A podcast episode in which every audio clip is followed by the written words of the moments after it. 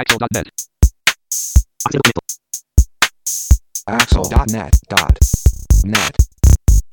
こんにちは。アクセシビリティの情報サイトアクセルがお送りする、ポッドキャスト号外。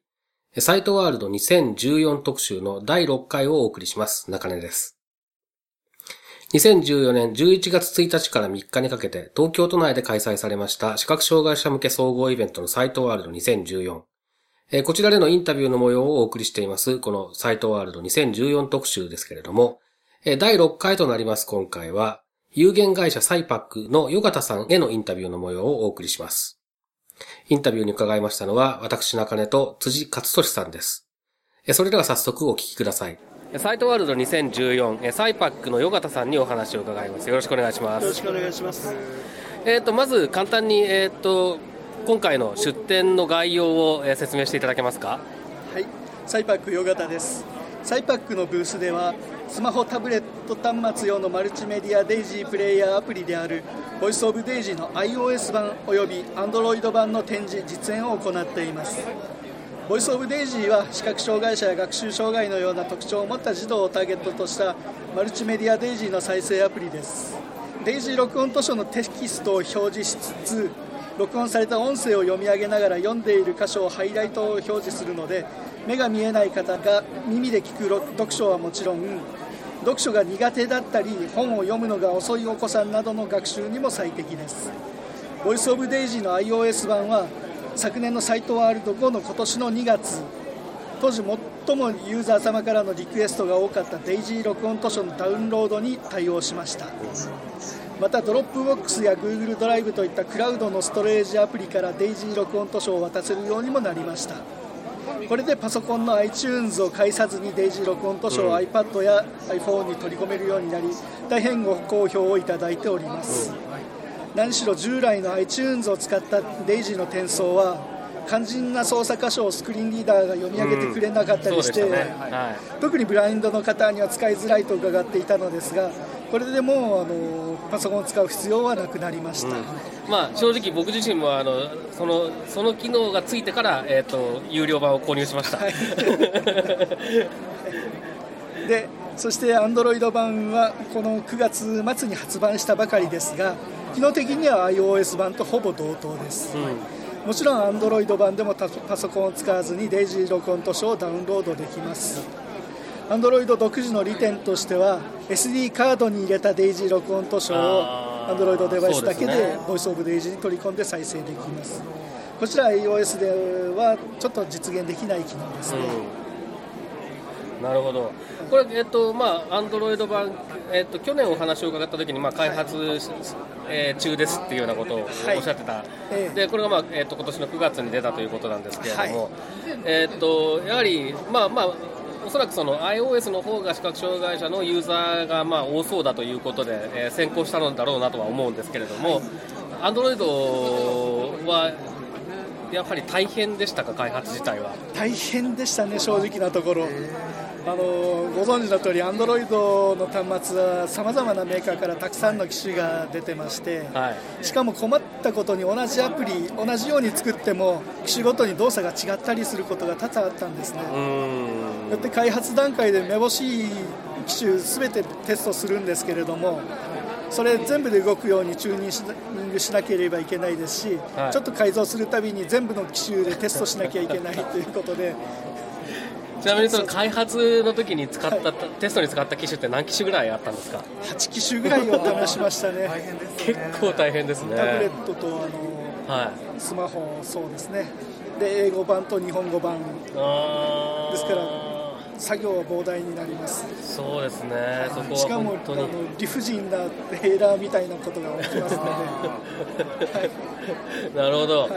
でえっとまあそんな中でいろいろとまあいろんな機種を試されたと思うんですけれども、はい。えっと、特にこの機種だと、えー視覚障害がある人に使いやすいかなっていうようなものとかって何かありますか？個人的な印象でも構わないですけど。えー、Android 版に関しましては最近の Android4.4 になってから、はい。デバイスの左右っていうのはあまりもうなくなりましたね。はい、で感触的にはそうです。最近の新しめの端末だったら怪しいメーカーのやつとかを除けば、はい。あの大丈夫なんじゃないかっていう感触があります。なるほど。それともう一つあの楽々スマートフォンプレミアムですね、はい。はい。あれだったら大丈夫です。あなるほど。楽々スマートフォンプレミアムだと問題なくはい。動作するわけですね、そうですね。一応 Android 版は縦書き表示が必要でしたら Android4.4 以降それがいらないんだったら4.1以降をで動作するんですけれども、はいえー、楽々スマートフォンプレミアムは4.2なんですが、あのちゃんと作り込まれていますので縦書き表示を含めて全ての機能がお使いいただけああますなるほど、まあ、でもそれはあの嬉しい人は多いでしょうね、やっぱり楽々スマートフォンプレミアムで使えるっていうのは重要なポイントだとは思いますよね。うん。アンドロイドのスマホユーザーで視覚障害者の方ですとやっぱり圧倒的に楽々フォンスマートフォンプレミアムが多いなるほど。でまあ、楽々スマートフォンプレミアム以外のアンドロイドで、まあ、これから例えば端末を選ぼうという人は、どっちにしても、まあ、トークバックのこととかも考えると、なるべく新しいバージョンのアンドロイドが入っていることを確認して、はいで、えーまあ、4.4以降のものが入っているものを選んでおけば、ボイスオブデイジーのアンドロイド版に関しても、比較的問題なく使える可能性が高いっていう、そういう状況ですかね。そのような認識でよろしいかと思いますなるほど。あのーまあ、さっきそのデイジーの説明の中で、まあ、マルチメディアデイジーが扱えるという、えーことがあったんですけれども、そのまあえーと例えばサピエとかで提供されているものだと、ほとんどがおそらくその、えー音声データだけのものが多いのかなと思うんですけれども、ね。マルチメディアデイジー、まあ、テキストも含めて提供されているものっていうのも、それなりの数はあるものなんですか？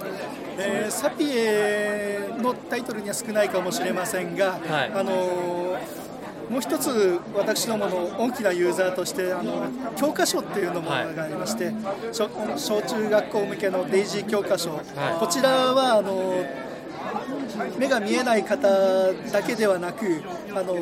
そうですね。文字が読みづらい文章が読みづらい読書が人よりも遅いうん。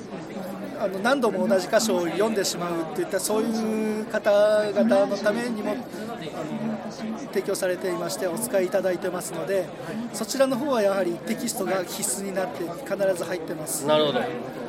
あとはあのまあ、ちょっとこれは個人的な興味というか、あのほとんど要望みたいなものなんですけど、はいどうぞ あのテキストデイジーへの対応っていうのは、なんか予定があったりするんでしょうか？現状のところ具体的なスケジュールとか決まってないんですが、はいあの状況を見て見つつですね対応していくことになるかと思いますあのまあ、Android 版と iOS 版が、まあ、出揃ったという状況なわけですけれども、はい。今後、まあえー、と比較的近い将来に予定されている何かバージョンアップとか、そういったものっていうのは、今の段階で何か、えー、とお話しいただけることってありますか？そうですね。今のテキストデイジーですとかユーザー様からいろいろリクエストをいただいておりまして、ええ。それとは別途に私ども独自であの計計画というか揉んでいるアイディアとかもあるんですがまだ具体的にお話しできることはないですね。なるほど。まあ、でも、えー、と何かしらこう常に、えー進歩させていこうという、そういうそういう、まあ、あの開発方針ではそうですね。ね。まだまだまだボイスオブデイジーは完成形だと思っていませんので、はい。これからも少しずつですがアップグレードより良いものを提供していきたいと思っています。なるほど。何かあの他に、えーえーっともっとこう宣宣伝しておきたいこととか ございましたら。そうですね、えー iOS 版 iOS8 であのお使いの方がボイスオーバーが突然読み上げなくなるですとか、サピエからのダウンロードがうまくいかないとかっていう現象があるようなので、もしあの iOS7 をお使いいただいているのであれば、もうしばらく iOS7 のままでを使った方が安定して使えるかと思います。ああなるほど。そうですね。まあちょっと iOS8 若干ボイスオーバーがそのものが不安定だったりしますからね。そうですね、しえアップルに頑張ってもらってからの方がよろしいかと思います。ーなるほど。あとは私どもからのアピールとしては、そうですね、バージョンアップもしたいところ山々なんですが、まだあのデイジー自体の認知度というか普及度がい、まあ、十分じゃないかなと思っています、うん。特にあの学校関係者の方々でご存じない方々も多いのでせあのせっかくデイジーがあればもっとあの学習効果が上がるっていうお子さんたちがデイジーでの学習機会にありつけないっていう現あの状況なのでこちらのあの啓蒙活動普及活動にも力を入れていきたいと思っていますはい、どうもお忙しいところありがとうございました。あえーサイパックのヨガタさんにお話を伺いました。ありがとうございます。ありがとうございますはい、えーサイパックのインタビューをお送りしましたけれども、まあ、ボイスオブデイジーのね、開発をしている、えー会社ですけれども、印象に残ったこととか、そうですねいよいよあの Android 版のボイスオブデイジーが出たっていうのがまずお話としてありましたしその Android 版はその iDevice と違ってそのいろんな機種でこう動作をテストしないといけないっていうご苦労の話とかもすごく印象に残ったなと思います。そうですね、ええまあ大変だろうなとは思ってたんですけど、やっぱり大変だったっていう話でしたね。でもなんかその問題もその OS のバージョンアップのおかげでだいぶ楽になったっていう話されてて Android の OS もその少しずつですけどやっぱりそのなんていうか開発する側も使う側もいろんなメリットを受けられるようになってきてるのかなという感じがしました。そうですね、ただ、まあ、Android の場合は本当に、えー、と OS がバージョンアップしても、えー、と画面サイズだったり、ハードウェアの仕様が本当に様々なので、うんそうですね。そこのところの大変さっていうのはあるとは思うんですよね、ただ、まあ、その分選択肢も多いってことなんですけどね、ユーザーからしてみるとね。い。ろいろ面白いですよね。うん。まあ、あとね、やっぱりそのこれからも、えー、といろいろと機能を追加、えー改善していくっていう方針だっていうこともあるので、いろいろ期待したいなっていうところはありますね。はい、マルチメディアデイジーを積極的にね、あのなんていうかあのか推進していらっしゃるところがすごいなと思いました。あのやっぱりその教育現場、特に小学校とかそういったところで、まあ、いわゆる、まあ、昔でいうところの統合教育ですね、今はまあインクルーシブっていう言い方の方が多分、えー主流なんだと思いますけれども、そういった現場で使う使うのにはやっぱり適してるっていうところは確かにあって。はい。でそこの認知度を上げてい、く必要性それそれによって、まあ、より多くの人がつ使うようになるだろうしそれから、えーコンテンツも増えるだろうしというようなことは多分あると思いますのでね、はい。うん、そこは、まああのーやっぱりしっかりとプロモーションをしていく必要はあるんだろうなということは思いますね。